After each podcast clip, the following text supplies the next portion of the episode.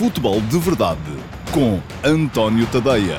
Ora, então, olá, muito bom dia a todos e sejam muito bem-vindos, extraordinariamente bem-vindos à edição do dia 9 de julho de 2021 do Futebol de Verdade, última edição antes de férias. Ainda vou estar logo à noite, uh, no uh, às nove, para falar de todo este complexo problema que envolve uh, Luís Filipe Vieira e o, e o, Benfica e as transferências no futebol e, enfim, todo, todo, todo, todas essas, essas questões. Estarei também no domingo uh, na RTP3 no, para fazer a antecipação do Itália-Inglaterra, que vai ser a final do Campeonato da Europa, uh, e depois férias. Enfim, vou manter-me ativo, sobretudo no Twitter. Um, não vou escrever para o meu site durante, durante este período de férias. Voltarei antes do início oficial da época em Portugal, que será feito com a Supertaça uh, no dia 30 ou 31 de julho. Peço desculpa neste momento aqui, ainda estou mais preocupado com outras coisas. Ainda não preciso se é 30, se é, acho que é 31. Uh, 31 de julho. Uh, mas estarei de, de volta por, por volta dessa, dessa altura. Bom, hoje temos uma edição muito cheia do futebol de verdade, com muitas, uh, muitos temas em, em cima da mesa, na agenda. Um, espero conseguir passar por todos, uh, de, porque são temas importantes, sobretudo aqui três temas que eu selecionei, uh, que me parecem muito, muito importantes. A questão em torno de Luís Filipe Vieira, uh, do Benfica, Rui Costa e possibilidade de haver ou não eleições. Um, a aquisição de, ou o empréstimo com a opção de compra de Ruben Vinagre pelo Sporting ao Wolverhampton e ainda a antecipação do, uh, da final do Campeonato da Europa. Bom, vamos lá, vamos por partes. Perguntava-me aqui um de vós o que é que muda com a suspensão de funções do Luís Filipe Vieira. Bom, para já, um, enfim, não muda muita coisa porque já se previa que isto iria ter que acontecer, mais cedo ou mais tarde. É? Portanto, a partir do momento em que o Luís Filipe Vieira está uh, detido em que está a ser sujeito a inquirição, em que muito provavelmente vai ter uh, medidas de coação que o impedirão de ir ao Benfica, de falar com pessoas que estejam na direção do Benfica ou na, uh, no Conselho de Administração da SAD, de mexer nos dossiês, de operar basicamente dentro do Benfica, era evidente que ele tinha que suspender funções. Agora, estatutariamente, não muda nada. O presidente em si não é uh, um órgão uh, do, do, do, Benfica. Uh, o presidente em si é um membro da direção e a direção só cai se, se se demitir mais de metade dos seus membros. Portanto, a direção aguenta. A direção terá que nomear um presidente interino, provisório, substituto, enfim, chamem-lhe o que, o que quiserem. Agora, Uh, o, o, Rui Dias diz-me que a suspensão de mandato é uh, uma clara violação dos estatutos. Não sei, não, não, não, não sou especialista nessa, nessa temática. Aqui quero falar-vos mais daquilo que me parece a mim ser razoável.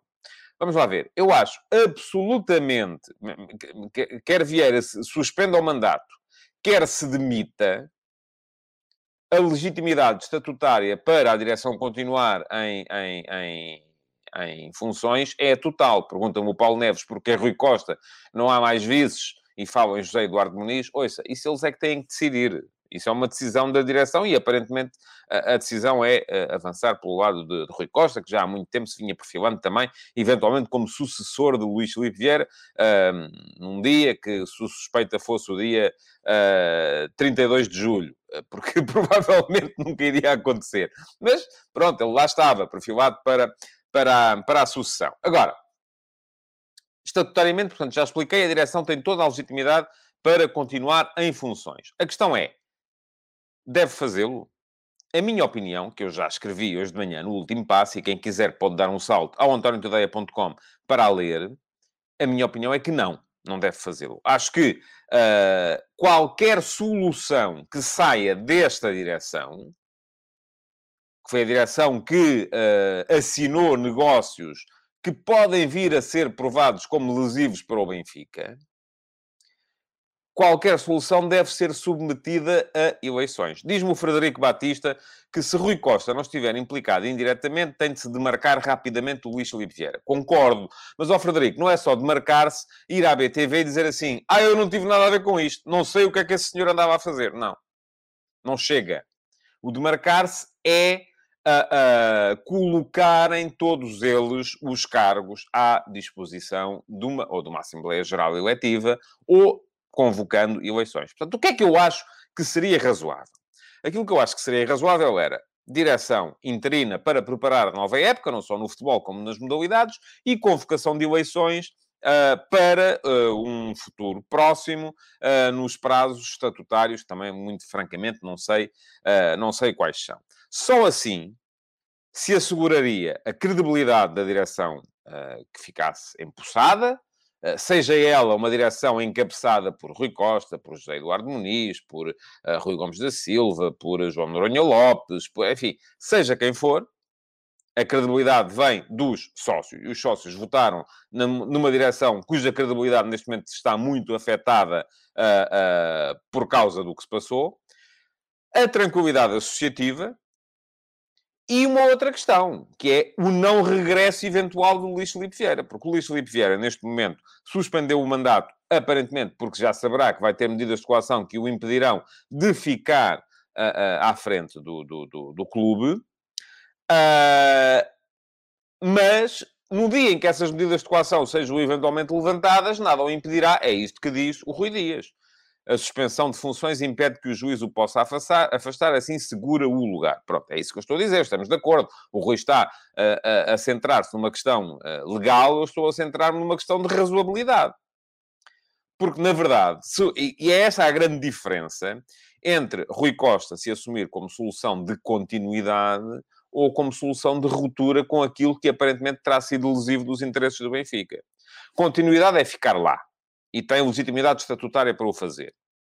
Ruptura é dizer assim, ok, eu estava dentro, uh, aparentemente fizeram-se aqui coisas que uh, não foram na defesa dos superiores interesses do Benfica, e, portanto, acho que devo submeter a minha continuidade à vossa, sócios, aprovação. E isso só pode ser feito de uma maneira.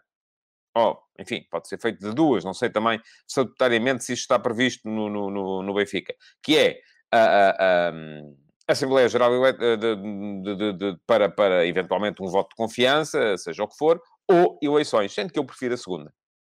No fundo, aquilo que eu escrevi hoje de manhã é que isto trata-se quase de uma espécie de impeachment à à letra. Ou seja, é o próprio, será a própria direção atual, seja por que razão for, Uh, podem dizer que, enfim, ou que não se tinham apercebido, ou que uh, achavam que podiam mudar as coisas por dentro.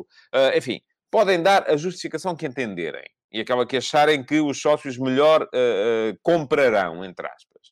Agora, alguma têm que dar e, no fundo, a soberania deve ser dada aos sócios. Só eles é que podem assegurar a legitimidade moral uh, de, um, de, uma solução que saia desta, desta, desta crise. A propósito, hoje Uh, Perguntei-vos uh, no meu Instagram, porque na sequência, como sabem, na sequência do último passo, que hoje foi sobre a situação da eventualidade de eleições no Benfica, um, e há sempre uma story de Instagram Uh, com uma sondagem para vocês poderem responder uh, relacionada com esse tema. E a minha pergunta para vocês hoje é: se vier a cair, Rui Costa deve, e duas uh, possibilidades, ficar como presidente ou sujeitar-se a eleições. Neste momento, estamos com 184 uh, votos, uh, temos 89% de vocês acham que uh, Rui Costa se deve sujeitar a eleições. É a minha opinião também. Rui Costa, ou José Eduardo Muniz, ou seja quem for que saia desta, desta direção, embora esteja a falar com mais insistência de, de Rui Costa. Um, 11% acham que Rui Costa tem toda a legitimidade para se manter, ou outro qualquer, vamos lá, uh, para se manter como, como presidente. Aquilo que eu acho é que Rui Costa, uh, que durante muito tempo foi sempre tido como, como um, um benfiquista uh, visceral, vou chamar-lhe assim, porque não gosto da, da tal expressão que o, que o Rui Santos usou uma vez, já nem me lembro qual era, que era bacteriologicamente puro, enfim, isso é uma coisa que eu acho que não existe, portanto, uh, vou chamar-lhe antes um benfiquista visceral, um benfiquista uh, uh, que não pede, que, ou que pode pedir messas em benfiquismo a toda a gente. Um, a única solução que o mantém do lado certo da história é essa, é convocar eleições. Uh, porque, no fundo, era isto que dizia aqui este último uh, espectador. Uh, só discordo de uma questão. Quando ele diz que ele não tem legitimidade, a legitimidade tem. Era o Ricardo Jesus Pereira. Dizia a direção não tem legitimidade neste momento. Eu acho que legitimidade tem. Tem de haver eleições, discordo, não tem de haver eleições. Rui Costa precisa do apoio dos sócios, estou a mil por cento com essa ideia e acho que uh, deve haver eleições. Não tem de, deve, para o Benfica poder uh, encarar ou poder ultrapassar esta crise uh, da, un, da única forma que lhe assegura credibilidade e uh, tranquilidade entre os seus uh, sócios e, e, e, apoiantes. Diz o Cristóvão de Figueiredo que a credibilidade de Rui Costa está ferida de morte. Se não se desmarca de Vieira, não poderá negar que não, não sabia de nada. Se se desmarca, será visto como oportunista que andou calado enquanto havia tacho. Pronto, ó oh, Cristóvão, a questão aqui é... Uh, eu não sei se não é ir longe demais chamar oportunista e dizer que ele ficou calado enquanto havia taxa. Às vezes, todos nós na nossa vida somos sujeitos a situações em que cedemos um bocadinho uh, para tentar, sei lá, reformar as instituições por dentro. Uh, e, enfim, isso não sou eu que vou decidir se era assim, nem é o Cristóvão. Não sou eu que vou decidir se era assim ou não, nem é o Cristóvão que vai decidir se era assim ou não. Uh, quem tem que decidir se era assim ou não são os sócios. Daí a necessidade da convocação de eleições. Agora, não sou capaz, à partida, de chegar aqui e dizer assim: não, não, esse tipo é um corrupto, é um coisa, estava feito com os outros, portanto, aula que se faz tarde, ponha-se a andar também. Não, não sou capaz de chegar aí, porque não sou eu que tenho que tomar essa decisão. A única coisa que eu acho, e disso tenho a certeza, é que deve sujeitar a sua legitimidade a quem de direito. E quem de direito são os sócios em ato eleitoral. Portanto, acho que o melhor caminho para o Benfica é esse. Agora, veremos se é esse que vai ser seguido ou não. Uh, vou estar, estou sempre a lembrar-me daquele meme das, das, das, pipocas. Vou estar de férias uh, a aguardar e depois logo vamos ver o que é que vai acontecer. Pergunta-me o João David Nogueira pelo impacto na época sobre vendas e aquisições. Já, já falei aqui sobre isso ontem, eu creio que foi ontem. não creio que tenha muito. Uh, não acredito em homens providenciais, nem no Benfica, nem no Porto, nem no Sporting, nem a lado nenhum. Um, acho que, uh, enfim, há aqui uma questão. É que se for preciso, por exemplo, chegar aos bancos e pedir crédito, se calhar Luís Filipe Vieira, apesar de tudo, entrava lá e tinha uma, uma credibilidade diferente. Apesar de tudo, enfim, é uma coisa estranha. Estamos a falar de um dos maiores devedores à, à banca. Mas, e agora poderá o Benfica ter alguma dificuldade para conseguir os mesmos créditos, as mesmas facilidades por parte da banca. Não sei se é assim ou não, não faço ideia. Estou aqui a deitar-me a adivinhar. Agora, uh, não creio que só porque não há Vieira o Benfica deixe de conseguir comprar jogadores ou vender jogadores. Não acredito nisso, peço desculpa. Eu não estou a ver o, o, Inter de Milão a chegar ao pé do Rui Costa, até foram o Rui Costa e o Rui Pedro Brás que lá foram, um, não estou a vê-los a chegar lá e a dizer, olha, desculpe lá, mas a não ser que venha ao Show Vieira, a gente não vende o João Mário. Não estou a ver isso. Da mesma maneira que não estou a ver ninguém a dizer, ah pá, eu só compro se for ao Vieira. Se for ao Rui Costa, eu já não compro. Portanto, acho que, uh, uh, enfim, é uma pessoa diferente a tomar decisões. Agora, não me parece que só porque não está lá o presidente que os negócios não se possam fazer. Claro que se afeta, afeta, claro que afeta. Uh, impede, impossibilita. Não, não impede nem impossibilita. Bom, vamos ver então como é que as coisas vão, vão decorrer. Eu já disse, não, vou, não vai haver futebol de verdade Uh, durante o. Pergunta-me o Simão Racional se este é o último futebol verdade da temporada ou se vou abordar a final de domingo antes de ir de férias. Já tinha dito ontem, o Simão está pouco atento.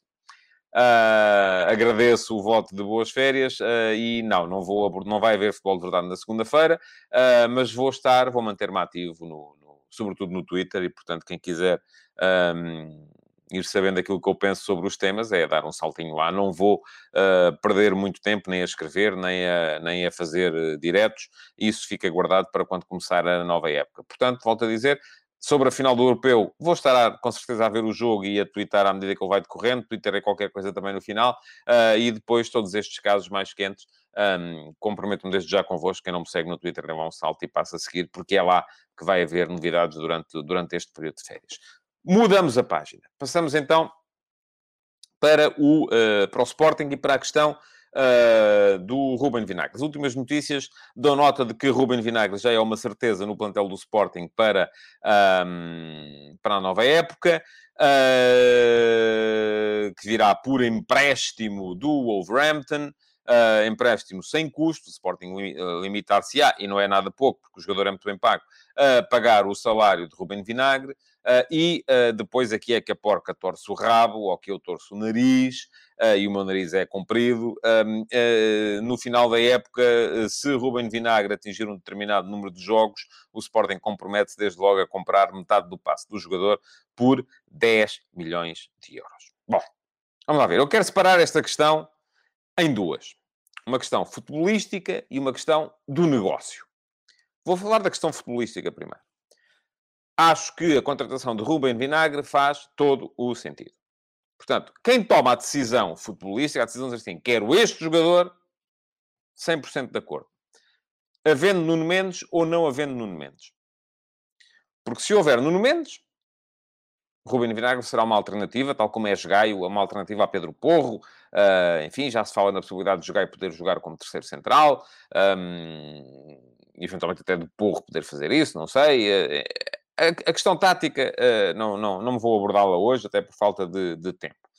Um, se não houver menos, Ruben Vinagre é um jogador que pode avançar para ser titular da posição, também sem, uh, sem, uh, sem dúvida nenhuma. Pergunta-me o Jocas Dias se a obrigação de compra é só se atingir os objetivos. Vamos esperar pelo anúncio oficial. Não sei. Nem sei qual é esse número de objetivos ou número de jogos, provavelmente isso não vai ser dito também. Bom, Há aqui um ligeiro uh, soluço nesta questão. É que, para quem anda a ouvir constantemente que a política do Sporting é formação, aposta na formação, valorizar os jogadores da formação, parece-me que o Sporting começa a ter atrás a mais, para permitir que os da formação joguem. E o Sporting contratou ainda agora Gonçalo Esteves ao, ao, ao foi buscá-lo ao Futebol do Porto, não o contratou, o lateral direito, uh, e ele vai estar, vai partir atrás do Pedro Porro e do Ricardo Jogai para, para o lado direito. E uh, tem o Flávio Nazinho, que parece que é uh, excelente jogador também, uh, para o corredor esquerdo, e estará atrás do Nuno Mendes, do Rubem Vinagre, do Antunes, e só depois é que aparece. Portanto, assim não se promovem os jogadores da, da, das camadas jovens, não é? Portanto, não é que eu acho que isso tenha que ser feito. Eu acho que o Sporting, até para jogar a Liga dos Campeões, tem que ter alternativas e tem que ter alternativas de homens crescidos. Pronto. Okay. Agora, não me venham depois com a conversa de ah, isto, tal, isto não se, não se contrata uh, um médio porque temos é que promover os miúdos e tal. Enfim, não. Vamos lá ver. Ou é branco ou é preto. Isto aqui não há, não há tons de cinzento. A política desportiva tem que ser clara. E ou é para um lado ou é para o outro. Ambos são válidos. Agora, se ficam uh, a meio caminho, a coisa complica-se. Pronto. De qualquer modo, se me perguntarem assim, faz sentido o Sporting contratar Ruben Vinagre? Sim, sem dúvida nenhuma. É um belo lateral esquerdo, uh, saiu do Sporting ainda no sub-17, creio eu, para ir jogar para, o, uh, para as camadas jovens do, do Mónaco. Um, depois foi contratado pelo Wolverhampton, uh, fez 13 jogos na primeira época no Championship, Uh, fez 21 jogos na segunda época, já na, entre Premier League e as outras competições. 32 na terceira época, 19-20. Na época passada, acabou por ser cedido ao Olympiacos, onde não, não vingou, mas depois fez a segunda metade da época no Famalicão. 20 jogos, ok. Parece-me que sim. Excelente opção do ponto de vista futebolístico, faz sentido. Agora, quando me começam a dizer... Eu não consigo deixar de me rir disto, desculpem lá. Quando me começam a dizer que metade do passe do Ruben Vinagre vale 10 milhões de euros. Ouça, eu admito tudo. Há uma coisa que não admito, é que me chamem estúpido. Porque não? Não vale. Não faz sentido nenhum. Diz o Josias Martins, já sabemos que negócios que envolvam Jorge Mendes e os clubes como o Wolves são sempre acima dos valores esperados. Ora bem, vamos lá então, uh, vamos fazer aqui uma pequena avaliação desta, desta questão. Ruben Vinagre está valorizado, por exemplo, no portal de transferências internacional Transfer Market em 5 milhões de euros. Já estava antes desta questão. 5 milhões de euros. O Wolverhampton pagou 2 milhões 250 mil por ele ao Mónaco. Mas pronto, contratou ainda em miúdo. Ok. Admitamos que, eventualmente, ele possa ter-se valorizado. Não se valorizou muito, conforme acabei de explicar. Tanto no ano passado foi dispensado do Wolverhampton, portanto não é um jogador que esteja em alta no mercado. Mas, ok, admitamos que sim. Um, o mercado de laterais não está propriamente aí a bombar, não é? Aliás, só por isso explica a razão pela qual o Sporting não conseguiu ainda vender o Nuno Mendes. Nuno Mendes está avaliado pelo mesmo portal, o Transfermarkt, em 40 milhões de euros. O Apocalipse Forever uh, diz que Nuno Mendes não valorizou no europeu. Tá, esqueça lá o europeu, hoje em dia já ninguém compra por causa do europeu. Isso é conversa para boi dormir. É aquela coisa que os jornalistas também ouvem às vezes as narrativas que vêm dos clubes. E tal, o Seferovic fez um bom europeu, portanto agora valia 20, já vale 80. Não. os clubes tinham que ser muito estúpidos se de repente, por causa de três jogos, uh, triplicassem o valor de um jogador. Não acontece assim. Os clubes hoje... Isso era de antes há 30 anos, há 40, quando os clubes não tinham scouts a ver os jogos permanentemente dos jogadores, quando não estavam atentos e não tinham os vídeos dos jogos todos que os jogadores fizeram nessa, nessa temporada, e então quando havia um europeu, um mundial, uma Copa América, uma, uma uh, CAN, ia toda a gente lá ver e era o que eles faziam ali é que valia. Hoje em dia já não é assim. Portanto, o facto de ele não ter valorizado no europeu pode valer assim um bocadinho, mas enfim, não é por aí. Uh, bom, o Wolverhampton, ainda há pouco tempo, uh, vendeu, por exemplo, Matt Doherty, lateral, jogador que era muito importante, titularíssimo, uh, internacional irlandês. Vendeu ao Tottenham, clube do mesmo eixo de interesses, vamos lá ver, por 16 milhões de euros. Portanto, o Matt Doherty, titularíssimo do Wolverhampton, Primeira Liga e tal, Premier League e não sei o quê, internacional, papapá, 16 milhões de euros. O Ruben Vinagre, dispensado, uh, nunca se chegou verdadeiramente a impor na equipa. 20 milhões. Pronto. E eu, agora aqui é, é, aquela parte em que eu digo, eu admito tudo. Admito tudo, menos uma coisa, que é que me chamem estúpido. E, portanto, uh, já lá vou. O Apocalipse Forever está a chegar, está-se a antecipar ao meu raciocínio. Pergunta-me assim, para mim, se para mim faz todo o sentido os 40 milhões que o Wolves pagou pelo Fábio Silva porque estava a pagar pelo potencial, agora já não percebe 10 milhões por 50% do Ruben Vinagre. Ou Apocalipse Forever. Eu gostava de saber o seu nome, a sério, não gosto de chamar Apocalipse Forever às pessoas. Um... Onde é que eu disse que fazia sentido? Diga-me lá.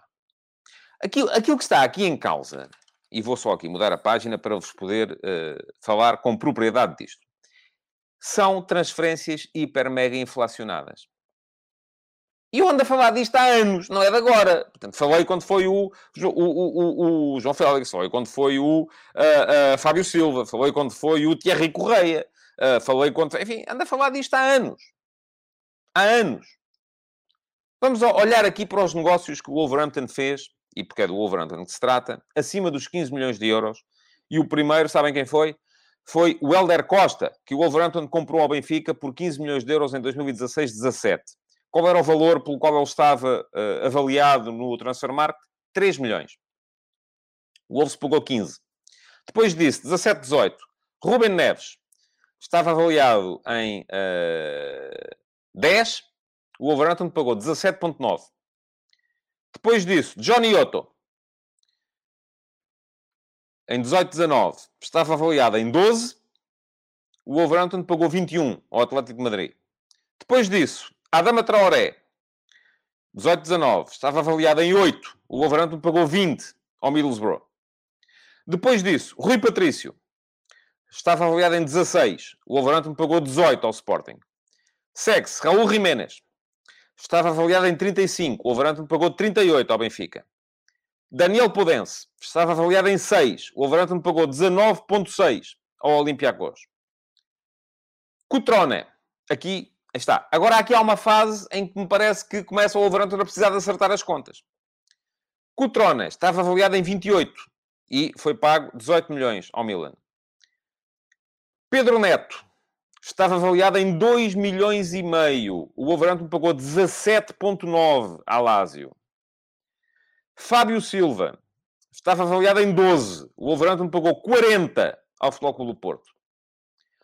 Ruben Semedo estava avaliado em 40 e o Wolverhampton pagou 30 ao Barcelona. No saldo destas, 1, 2, 3, 4, 5, 6, 7, 8, 9, 10, 11 transferências que o Wolverhampton fez acima de uh, eh, 15 milhões de euros, iguais ou acima de 15 milhões de euros, o, o saldo total é uma perda de 92,9 milhões de euros por parte do Wolverhampton. Ou melhor, não é uma perda, é, uh, vamos chamar-lhe assim, estão a pagar acima do valor de mercado a num total de 92,9 milhões de euros. São quase 100 milhões de euros. Não admira que o Wolverhampton, neste momento, esteja a começar a querer acertar as contas. Ou que esteja a precisar de dinheiro. Daí a saída de Rui Patrício, que já se perfila para ir para a Roma, uh, e este negócio também do Ruben Vinagre um, para, para o Sporting, por estes valores que estão a ser uh, colocados em cima da mesa e que, do meu ponto de vista, fazem zero sentido. Zero sentido. Vamos lá ver. Temos que colocar aqui, mas porquê é que se faz isto assim, não é? E eu aqui tenho que colocar todas as hipóteses em cima da mesa, não sei qual é que é a válida. Ainda agora vimos, por exemplo, no caso do Benfica, que há suspeitas de que as transferências serviam para desviar valores de comissões para contas e tal. Enfim, não sei. Não sei se é assim ou com mais molho. Não sei. Não, não, não, sou polícia judiciária, não tenho acesso aos, aos, aos documentos, não tenho acesso às contas bancárias, portanto, não sei. Só posso fazer perguntas. E ter... É isso que eu estou a fazer. Mas porquê? Porquê é que são 10 milhões de euros por metade do passe? De um jogador que vale 5 ao todo? Sendo que volto a dizer, para não... É assim, faz todo o sentido do ponto de vista futebolístico. Venha ele, venha ao jogador. Agora, não por este dinheiro. Porquê é que é este dinheiro? É para desviar? Não sei. É para uh, movimentar o dinheiro. Eh, esta hipótese que o Nuno Oliveira esteja lá vou, Nuno. Esta, eh, que me fala da, da, hipótese de é para devolver o extra que recebeu pelo Thierry Correia. Sim, o Thierry Correia estava avaliado em 400 mil euros e o Sporting vendeu o Valência por 12 milhões um negócio parecido com aquele do Fábio Silva. Enfim, aqui pode haver um, um esquema de... As equipas portuguesas estão aflitas, não têm dinheiro, uh, neste caso a Gestifoot está, tem liquidez, uh, devolve o dinheiro, mete lá o dinheiro uh, e depois, ao fim de um bocado, vai buscá-lo porque é deles, não é? Pronto, é normal. Pode ser que seja isso também. Agora, digam que é isso, caramba. Eu volto a dizer, eu admito tudo, menos que me chamem estúpido. Isso não. Mas há outras hipóteses. Estamos aqui a assistir a um caso em que o dinheiro tem que sair do Wolverhampton para ir para outros sítios, e neste caso, enfim, uh, o Wolverhampton pertence à Fosun, que é parceira da Gestifoot, um, o Famalicão pertence ao Sr. Idan Offer, uh, que é parceiro da Gestifoot, ou que é um dos donos do Atlético de Madrid, que é parceiro... Enfim, admito, é só negócios. E não tem que ser... Não sou daqueles que dizem, não, isto tem que estar aí tudo escarrapachado. Não tem, pronto. Agora, enfim, é normal que a gente faça perguntas. Outra hipótese, que até se querem que vos diga, eu se tivesse que arriscar, eu diria que esta é a mais, mais provável. Um, pode dar-se o caso, o Sporting precisa de, de dinheiro, é, como precisam todos os clubes portugueses, precisa de vender, não está a conseguir vender. Houve, tal, atenção, lembra-se do caso Rubem Dias Otamendi no ano passado, no Benfica. Houve, da parte da direção do Sporting, um comprometimento de que só vendiam pelo valor da cláusula, ou muito próximo do valor da cláusula. O mercado não está a dar para isso. Mas o Sporting continua a precisar de vender. Eu já em tempos vendi uma casa abaixo do valor do mercado porque precisei de vender. Pergunta-me o Paulo Ferreirinha se algum jogador é vendido pelo preço do transfer market. Sim, são muitos. E nenhum é vendido por quatro vezes esse valor. Não, ou melhor, quando é, a gente pergunta porquê. Não é?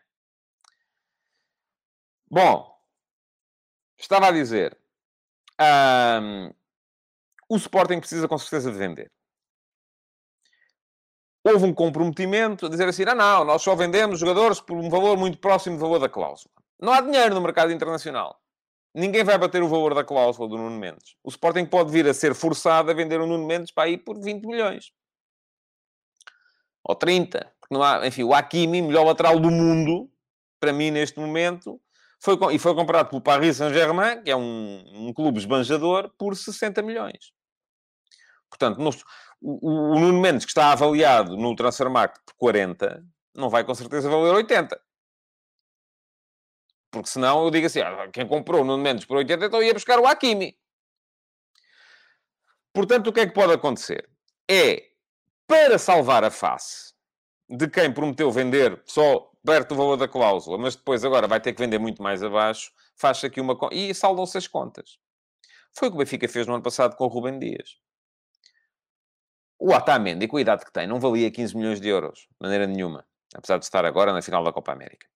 Uh, mas tinha havido um comprometimento que o Rubem Dias só saía acima dos 60 milhões. Portanto, na verdade, aquilo que foi, foi é, foram 40 e poucos milhões, mais o Otamendi que não fazia falta nenhuma já ao Manchester City. Se calhar é isso. Agora, volto a dizer, admito tudo menos uma coisa, é que me chamem estúpido, e convinha uh, que as coisas fossem uh, feitas... De... É, é, até admito que, no momento, as pessoas não se podem pensar assim, é pá, está toda a gente entretida ali com a questão do Benfica e do Vieira, portanto vamos lá fazer isto agora, porque assim ninguém dá por isso. Não, estamos cá para, para, para perceber. E não estou aqui a dizer que as pessoas são desonestas, ou que são isto, ou que são aquilo, ou que estão a querer desviar. Não, nada disso. agora, que não faz sentido nenhum, não faz. E estas coisas têm que ser todas enquadradas umas nas outras. Bom, vou falar, não deste caso em particular, mas uh, um bocadinho deste, destas uh, esquemáticas das transferências do futebol logo à noite no Sexta às Nove, no canal 1 da RTP. Convido-vos desde já a tomarem atenção e a verem, porque vai ser com certeza interessante. O, o pretexto é, um, o pretexto será naturalmente a, a, a, detenção do Luís Filipe Vieira e todos os casos que ela promete vir a, a desvendar. Um, para já, ainda me falta dos três temas que tinha selecionado para hoje, mas quis esmiuçar estes dois, uh, falar de antecipar a final da, da, do Campeonato da Europa. Um, enfim, já tenho falado aqui muitas duas equipas, Itália e Inglaterra, duas excelentes equipas, duas ideias que não são tão diferentes assim quanto isso. Uma Itália uh, que, apesar de tudo, faz mais jogo do que era habitual, uma Inglaterra que faz menos jogo do que era habitual, mas pode ser que se encontrem ali as duas a meio. Uh, são duas equipas uh, que centram na segurança defensiva. Diz-me o Tiago Pacheco, não terá sido o que aconteceu com o João Félix, vendem por 120 milhões e depois têm de se comprometer a comprar jogadores tipo Vinícius de Tomás. Pode ser que sim, mas no fundo é a mesma coisa. Agora, a questão é porque é que isto está tudo tão inflacionado, não é? E quem é que ganha com isso? Não sou eu. Bom, uh, e a dizer, é, é, ver o jogo, não é? Não, eu amanhã ainda soltarei nas minhas redes sociais um vídeo, mas é um vídeo mais estatístico uh, de antecipação da final do Campeonato da Europa. Um, o Paulo Neves diz-me que ainda vou ter de fazer um futebol verdade especial por causa do Benfica, não creio. Consigo viver bem com essas coisas. Uh, estou de férias, estou de férias. E, e, e pronto, e, e, é ver o jogo, pronto. É, são duas ideias uh, que não são tão diferentes quanto isso. Uh, eu, apesar de tudo, gosto mais do jogo da Itália do que do jogo da, da Inglaterra, mas isto, enfim, a Inglaterra parece-me demasiado cautelosa para aquilo que, que nós estamos à espera de uma seleção inglesa. E a Itália é mais ofensiva do que, do que aquilo que nós estamos à espera de uma seleção italiana. Mas não é que a Itália seja muito ofensiva, que não é uh, baseia-se, faz um futebol muito também em, em pressão e transição, uh, que é o mesmo futebol da Inglaterra. Uh, agora, enquanto a Itália, se calhar, olha-se para o banco e não se vê assim muito talento que pudesse entrar no 11 que não esteja lá, na Inglaterra olha-se para o banco e vê-se o alto talento e é uma pena. E isso faz-nos, leva-nos a simpatizar um bocadinho mais com o outro lado. Mas vamos ver o que é que vai, o que é que vai sair dali. Vou estar com certeza a ver o jogo, vou antecipá-lo na RTP 3 uh, no domingo uh, ao final da tarde, antes do jogo começar, porque depois o jogo é transmitido pela RTP1 e uh, pronto, convido-vos, já que não tive muito tempo para falar do jogo aqui hoje, a estarem lá também por essa altura na RTP3 para, para, me, para, para ouvir aquilo que todos nós vamos ter para dizer. Pergunta-me o Josias Martins como é que me encontra no Twitter. Olha, é chegar lá e pesquisar o meu handle, deixa cá ver. Eu acho que, acho que é a Tadeia, mas vou, vou, para ter a certeza disso, vou-lhe já dizer. Espera lá, dê-me só um instante. Uh, mas sim, é Atadeia. Portanto, arroba Atadeia. É só isso, mais nada. E uh, por lá uh, vou com certeza continuar a manifestar aquilo que penso sobre os mais diversos casos relacionados com o futebol português e internacional. Muito obrigado por terem estado aí. Podem partilhar, comentar, deixar o vosso like nesta edição do Futebol de Verdade, subscrever o podcast, embora isto agora vá ser interrompido, e um, seguir-me nas diversas redes sociais. Muito obrigado então, bom fim de semana e não se esqueçam de ver futebol. Futebol de Verdade, em direto de segunda a sexta-feira, às 12h30